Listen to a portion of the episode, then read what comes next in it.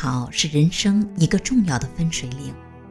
为了圆高考梦，学校领导、老师、家长会有意无意地遏制你所有的爱好。每个人都觉得，我们只有攀登过高考的崇山峻岭，才有机会领略更广阔的风景。那时听到最多的一句话就是：“等你考上大学，你就可以做你喜爱的事情了。”十八岁那年夏天，我终于翻山越岭，考入了四川的一所二本院校。当时身边不少人抱怨这所大学与理想中的大学之间的差距，我却对它充满了一种莫名的爱。这爱不只是蔓延在教学楼青灰色墙壁上的一大片爬山虎，不只是那些高挺而苍老的大树。不只是珍藏着数以万计书籍的图书馆，也不只是从校园广播里传出来的温暖声音，更因为我终于可以去做心里喜爱的事情了。那潜藏在心里的梦想，曾被搁浅的爱好，终于可以有一个施展的平台了。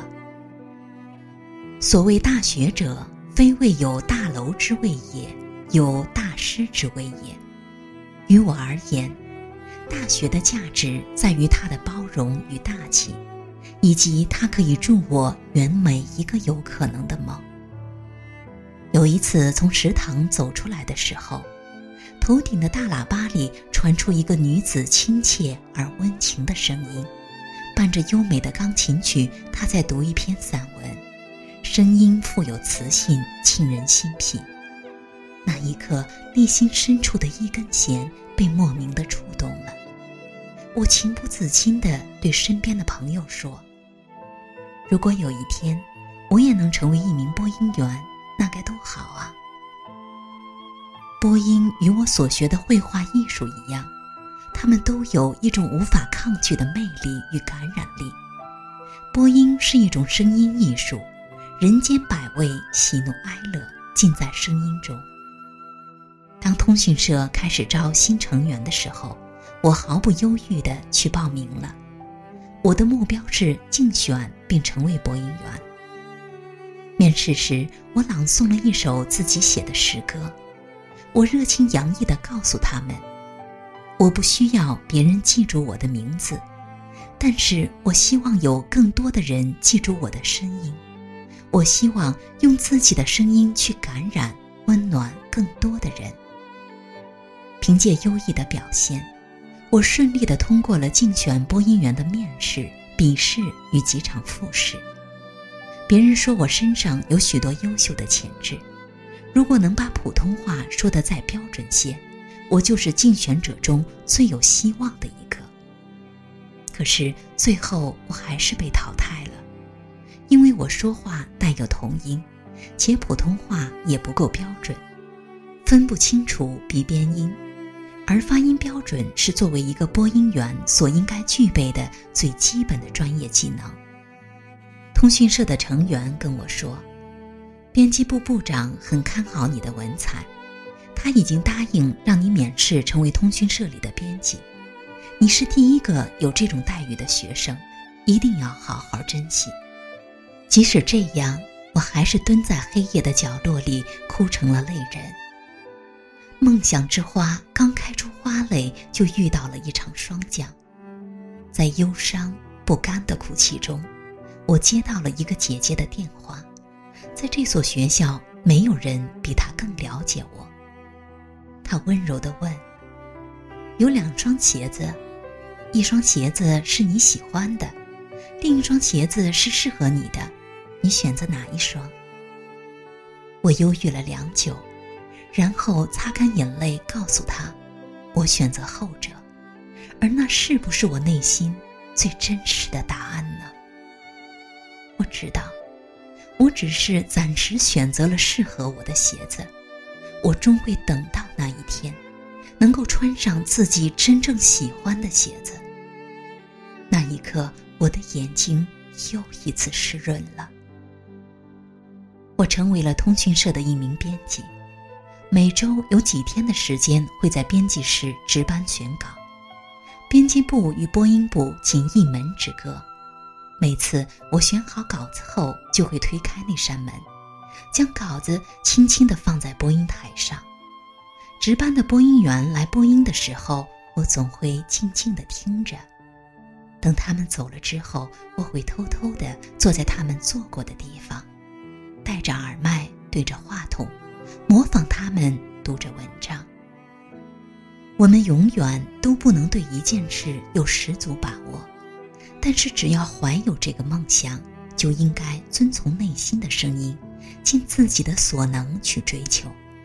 也许最终我们没能到达梦想的终点站，但沿途也看了很多美好的风景，这也是另一种收获。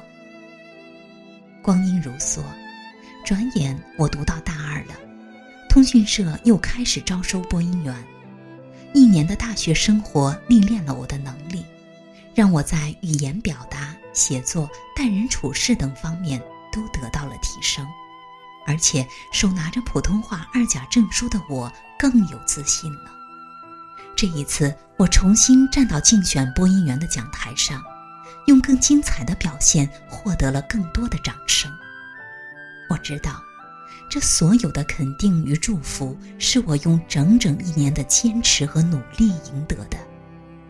虽然与我一起竞选的都是大一的师弟师妹，但我并不觉得第二次走上竞选的平台有什么难看，也不觉得有多大的压力，反倒觉得是一种喜悦，感觉有一种力量一直支撑着自己，源于梦想，更来自于我的热爱与执着。在这个坑里跌倒了。我必须再坚强地爬起来，擦干眼角的泪水，继续向着梦想的方向奔跑。当我一次次地告诉自己，我可以做到的，我可以做到的，我就真的做到了。面试、笔试四次复试，我终于通过了考核，进入了播音员的培训阶段。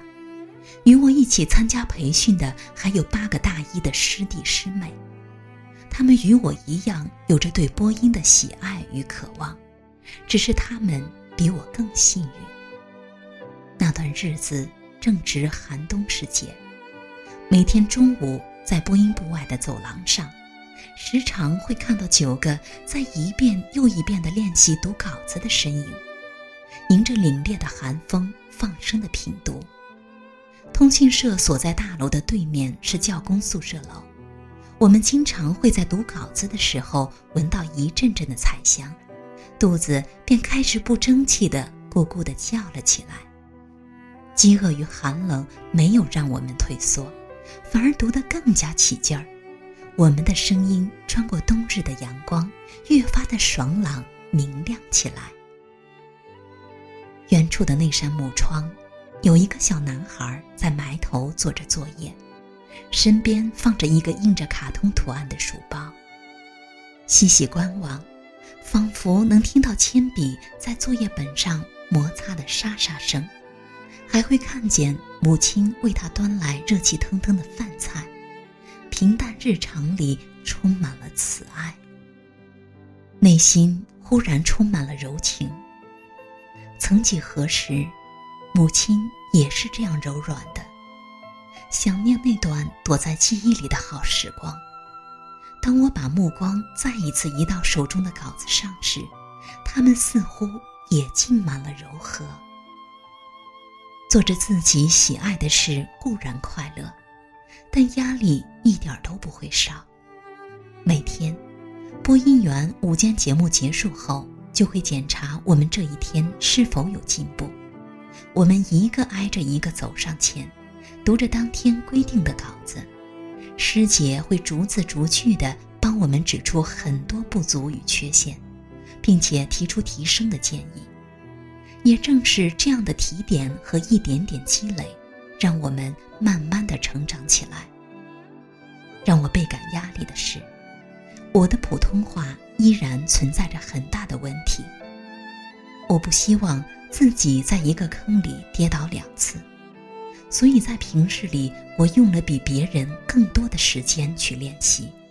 我请求很多师姐帮助我纠正鼻边音，在他们的耐心指导下，我不断进步。当我渐渐找到正确的发音方法时，我似乎看见了希望的曙光，看见了梦想之花在吐纳新蕊。为了学习更专业的知识，那一段日子我还专程坐校车去新校区传媒系的播音班当旁听生。这段经历让我受益良多。播音班的老师是一个很漂亮的年轻女老师。他的声音是那么好听，就像唱歌的百灵鸟一样。他上课的时候，我就一直看着他，看他是怎么发音的。我在想，要多少年的积累才能拥有这样的魅力啊？培训了一段日子后，播音部进行了几次考试，考试就意味着有人要离开，身边的同伴渐渐少了。九个人只剩下五个，我们虽然留下了，内心的紧迫感却依然存在，因为随时还有可能被淘汰。最后一次考试是试音，那一次，我们终于能够在播音室里真正的对着话筒、戴着耳麦读文章了。我们轮流进去考试，我是第一个进去的。内心无比激动，又觉得异常的神圣。我出来后是另一个女孩进去，几分钟后，她满脸通红的跑了出来，又是紧张又是兴奋。五个人考完后都觉得自己的发挥不尽如人意，都说这次只怕是自己要离开播音部了，各自都像小孩子一样涨红了脸。眼里的泪花也止不住的闪烁。我们不想离开播音部，我们不愿分别。一个月的培训，一种浓浓的真切的感情早已孕育在我们的心中。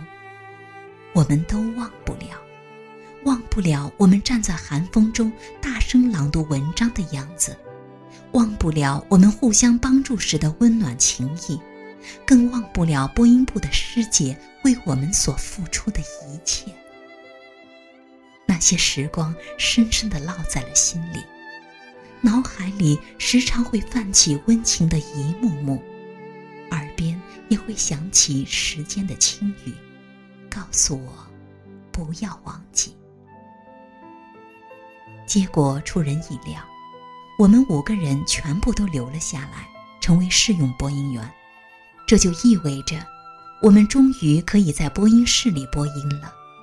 那一刻，我们破涕为笑，付出后的收获与快乐如此真切，分外甜蜜。一年的漫长等待，我终于让自己的声音从校园之声的大喇叭里传遍了整个校园。每一次的播音都伴随着真切的幸福感，这一路充满了荆棘。但是走过来之后，才发现，每一次流下的心血都浇灌出了绚烂的花，因为不易，所以珍贵。五年过去了，再回忆起这段竞选校园播音员的路，心里依然是温热的。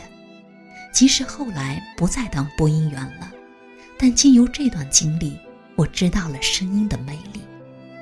声音可以传递表情，我能感知到一个人如果是带着微笑读文章，声音里就仿佛带着清透明亮的山峰与西人花香，而说话带童音的缺点，竟然在经过专业播音训练后变成了我的优势，让我说话有了别样的亲和力，这也算是上天对我努力的回报。当上播音员，让许多人都对我刮目相看。想不到平日里安静的我，口音竟如此标准。更惊诧于我因着声音从内而外绽放出的自信的光芒。然而，没有人知道，这种光芒是我躲在黑夜里的无数次练习换来的，是在校园广播站的不断磨练、不断试错和改正提升中获得的，如同贝壳经历了长时间悄无声息的磨砺与隐忍，才得来光洁玉润的珍珠，彻底绽放它耀眼的光泽。人生就是这么奇妙，有些事情是相互关联的。播音员的经历让我得以在更多的微信群、分享会以及网络课堂的发言和教学中，以声音的优势先入为主，获取认可。上个月，我的摄影梦想网络课堂开课了，我在网络上用语音给学员们授课。第一堂课结束后，我听到最多的赞美是：“老师，您的声音真好听啊！”母亲也表扬了我，她说：“上课时候的声音气场与平日里小丫头的说话方式判若两人。”我知道，这是上帝送给一个努力姑娘的漂亮礼盒，里面装着一个干净透亮的梦，而这个礼盒。只能由自己开启。这样的梦，是心中一匹不羁奔跑的白马，它不受任何世俗的制约，不受任何荆棘的羁绊。他向往神秘而充满花香的远方，他期盼辽阔无垠的大草原，他憧憬水草肥美的土地。前面依旧是漫漫长途，巍峨峰顶。面对青春，我不惭愧，和所有以梦为马的诗人一样，我以梦想走这一生，哪怕一路荆棘坎坷，我不低头；哪怕一路黑暗迷茫，我心坚定。以梦为马，不负年华。心之所及的远方，已在云端深处。握紧缰绳，策马前行。